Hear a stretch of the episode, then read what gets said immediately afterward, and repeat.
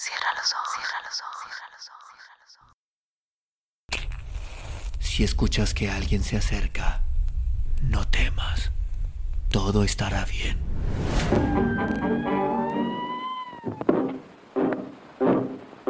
Oh, I'm going down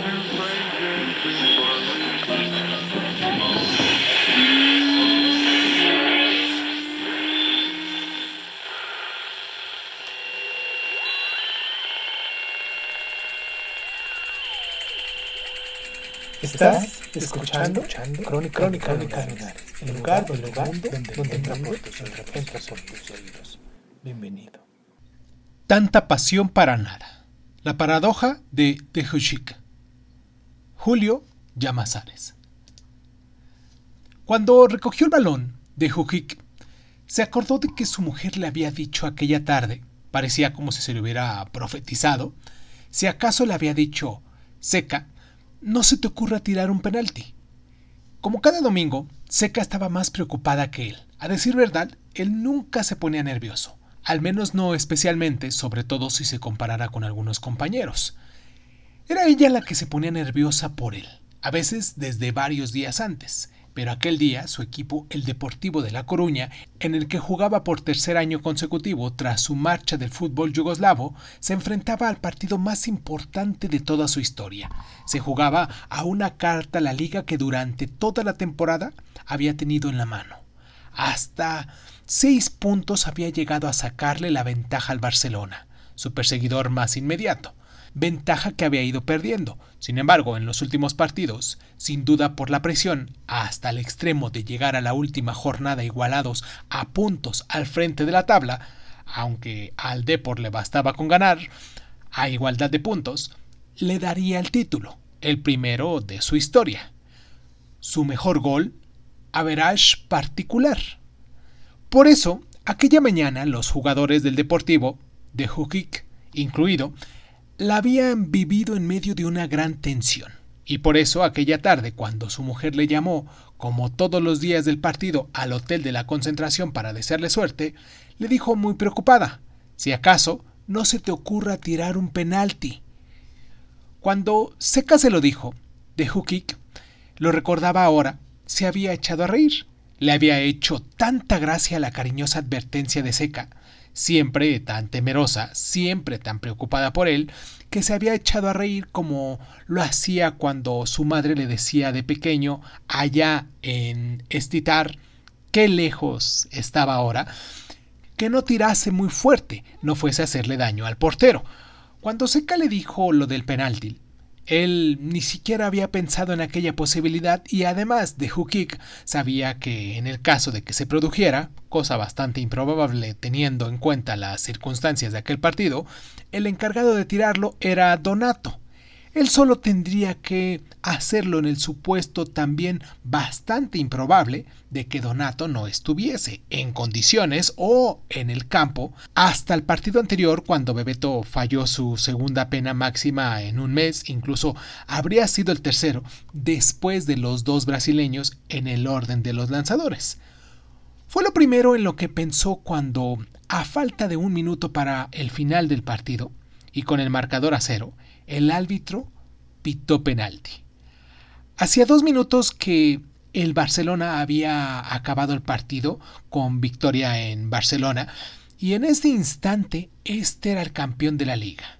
El Riazor, entre tanto, el partido había ido transcurriendo sin que La Coruña, hecho un manojo de nervios, fuese capaz de batir la portería de un Valencia que, por lo que se entregaban y corrían sus jugadores, que no se jugaba nada en aquel partido, estaba claro que había venido primado y los presentimientos peores en las vísperas estaban a punto de consumarse. Lo que los más pesimistas habían augurado, que el Deportivo no tenía mentalidad de campeón, que al final le pondrían la presión que La Coruña y toda Galicia sufrirían la peor decepción de su historia deportiva, entre tantas otras cosas que se estaban cumpliendo. El Barcelona era ya el campeón de liga. Quedaban solo unos minutos, más lo que añadíase el árbitro para que se produjese el milagro. Y se produjo. llegó el milagro cuando ya nadie en el campo ni en las gradas lo esperaba en el campo porque los jugadores del Deportivo, aunque seguían intentándolo, ya apenas tenían fuerzas para correr, incluso alguno como Bebeto renqueaba en el, césped, en el césped con calambres entre las piernas, y en las gradas porque los aficionados al principio tan bulliciosos, tan convencidos de la victoria, habían enmudecido, aunque siguieran en sus asientos contemplando impotentes la tragedia que se cernía sobre su estadio. Pero de repente, un delantero deportista, quizás eran, mm, quizás Bebeto, con la tensión del momento y desde su posición en el campo, de Hukik ni siquiera pudo ver quién había sido. Se internó decidido en el área del Valencia, regateó a su defensor, el defensa le zanquideyó y ante el asombro de todos los que seguían el partido con el corazón en un puño desde los otros puntos de España y de Yugoslavia, los de Yugoslavia por culpa de él, el árbitro pitó penalti. El campo se vino abajo. Los graderíos de Riazor, hasta ese momento mudos, estallaron en un griterío como Juhik no había oído nunca antes. Y eso que en Yugoslavia los aficionados al fútbol también gritaban lo suyo. A lo lejos, en el área de Valencia, los jugadores valencianistas rodeaban al árbitro protestándole el penalti, que por cierto había sido muy claro, pero de Hukik solo oía el inmenso griterío que recorría el estadio. Penalti. Era verdad. El árbitro lo había pitado. Algunos jugadores del Deportivo se llevaban las manos a la cabeza sin acabar de creérselo. Otros, como Liaño, el portero, se santiguaban. Aunque parecía imposible, el milagro se había consumado. Mejor dicho, se podía consumar. El árbitro había pitado penalti, pero el penalti aún había que meterlo y a ver quién era más guapo que lo tiraba en aquellas circunstancias. Y fue en ese momento cuando calibró aquel trance, cuando de Hukik se dio cuenta de que Donato no estaba ya en el campo. Hacía 15 minutos que Arsenio le había sustituido por Alfredo, jugándose a la esperanza la carta del ataque. Y cuando el entrenador hizo el cambio, de Hukik ni siquiera se fijó en él. Entregado como estaba, al igual que sus compañeros, a la difícil tarea de levantar el partido, un partido que se les escapa, pero ahora se daba cuenta de lo que suponía, que era él, precisamente él, el señalado por el destino para tirar el penalti. De hecho, sus compañeros ya le buscaban con la mirada, y desde el banquillo todos, Arsenio, el médico, el masajista, hasta los jugadores de reservas, entre los que divisó a Donato, le hacían gestos histéricos para que se dirigiera hacia la otra área. A Duhik le pareció que todo el estadio se apoyaba de repente sobre él. Y pese a ello, reaccionó con entereza. Aunque ninguno seguramente tan trascendental como él, a lo largo de su vida deportiva ya habían vivido muchos momentos difíciles, como cuando debutó en primera con el RAT del Belgrado, allá en su país, o como cuando con el Deportivo consiguió el ascenso a la primera división española en un final agónico en el que hubo hasta un incendio en los graderíos, en su primera temporada en el fútbol español. Eso sin contar los que la otra vida, la de verdad, le había dado. El día que decidió dedicarse al fútbol, abandonando el trabajo que tenía entonces y contra la voluntad de su padre, que prácticamente le echó de casa, el de su boda con Seca, a la que conoció por aquella época, el nacimiento de sus dos hijos, los seres que más quería, o la muerte de su hermano Miroslav en accidente de tráfico. Mientras Cruzaba el campo entre el griterío del público y las palabras de ánimo de sus compañeros, que le daban consejos distintos y hasta ahora enfrentados, por arriba, por abajo, a romper, colócala, vamos, yuca, yuca como le llamaban todos los de La Coruña, quizás porque era más fácil, recordó el largo camino que había recorrido hasta ese instante desde cuando jugaba en los prados de Stitar con otros chicos del pueblo, todos más altos que él, hasta que fichó por el Deportivo buscando ganar dinero y huyendo de la guerra que asolaba su país. En medio, perdidos entre las brumas del tiempo, y la distancia, quedaban los balones que su padre le pinchaban para que estudiara en vez de estar todo el día jugando al fútbol y que él reponía enseguida con el dinero que ahorraba.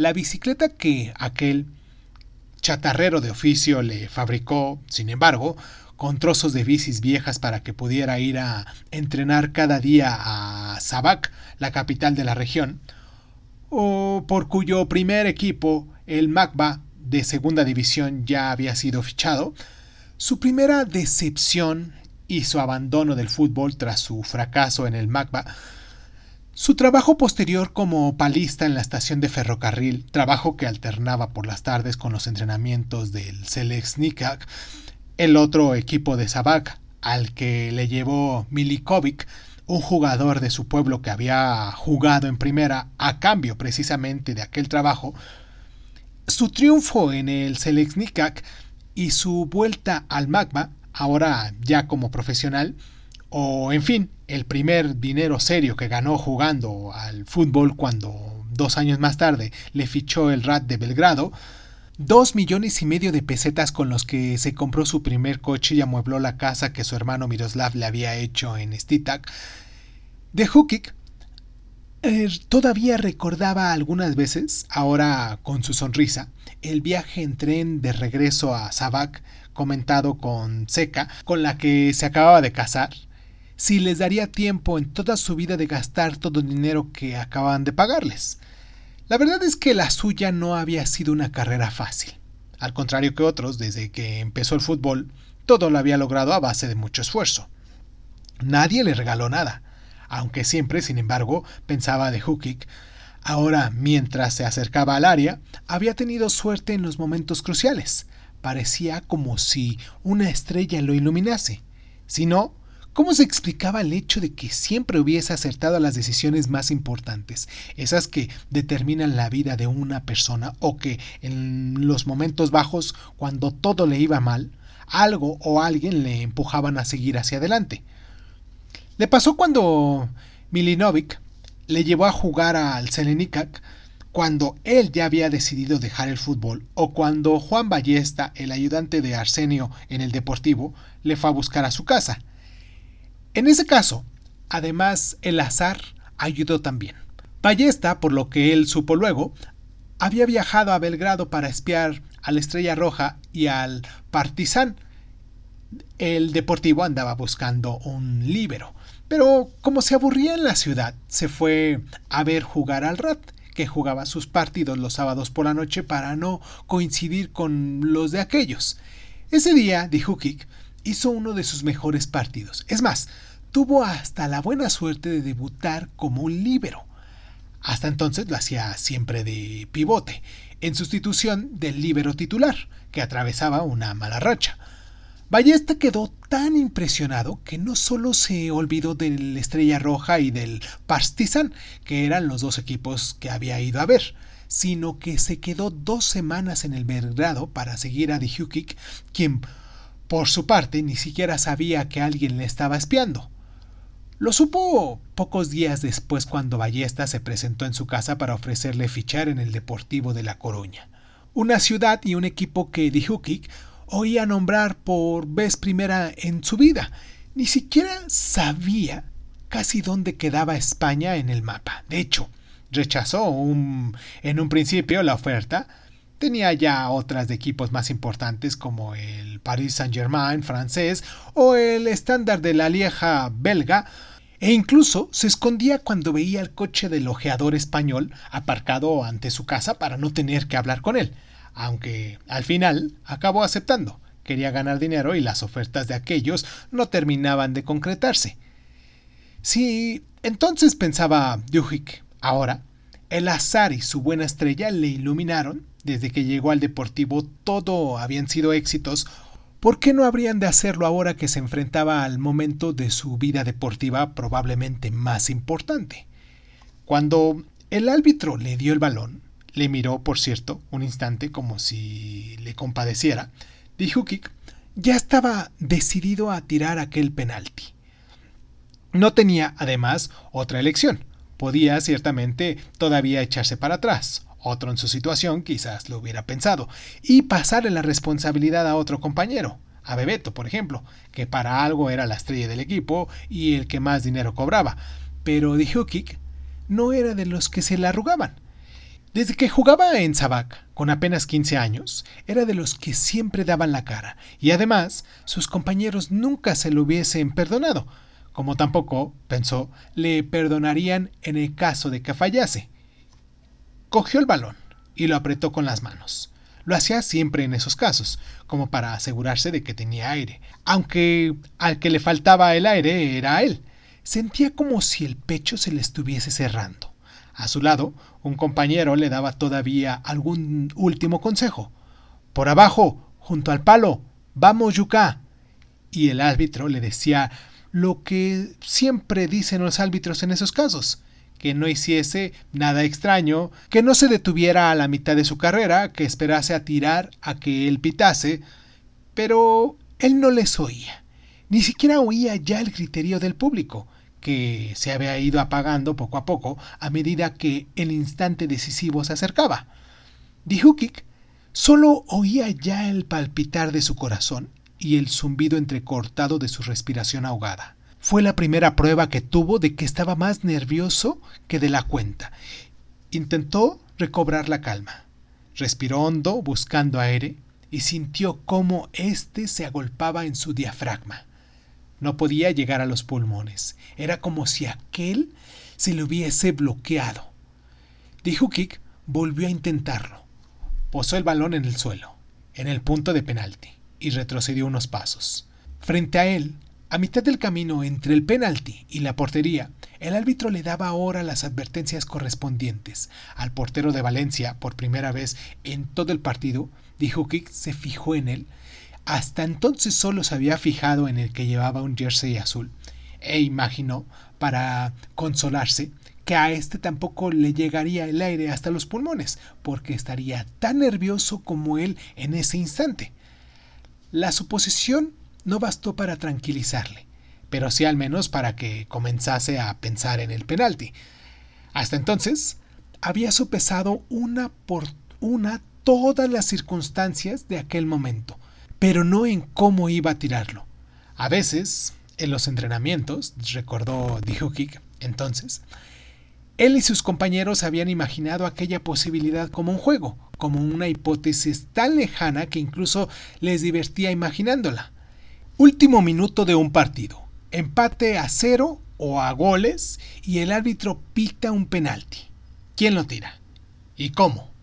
Dijo Kik y sus compañeros del Deportivo y de La Coruña y de todos los equipos en que había jugado antes lo habían imaginado muchas veces, siempre como una posibilidad, pero aquella hipótesis no era una posibilidad y mucho menos un juego. Ahora, la hipótesis de los entrenamientos se había hecho realidad y en las peores circunstancias en las que podía darse, en el último minuto del último partido de una liga que se jugaba precisamente en aquel penalti.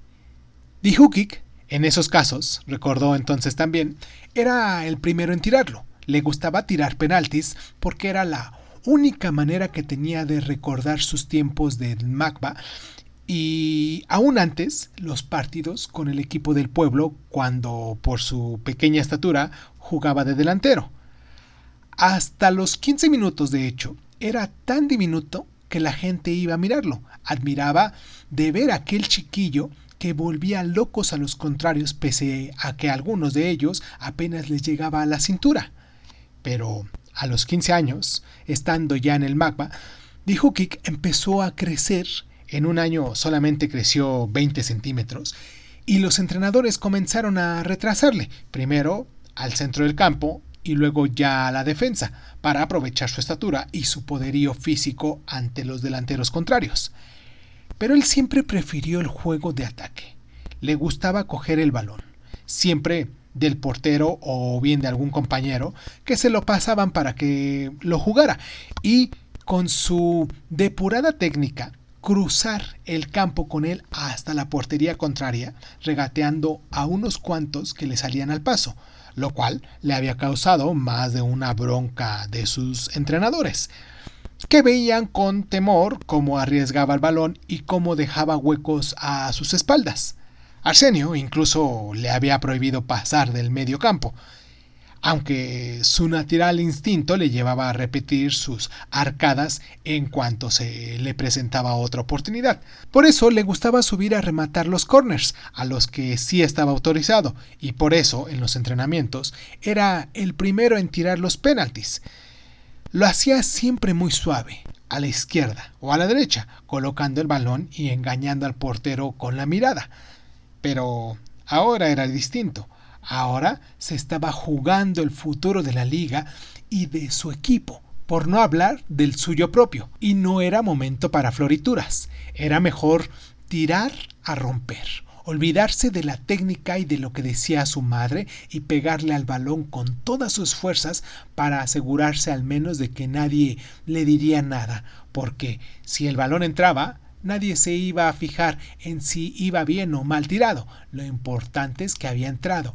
Y si no, daría lo mismo. La decepción iba a ser tan grande que durante toda su vida la seguirían recordando. Pero al menos nadie podía decirle que la había provocado él por quererse lucir en aquel trance.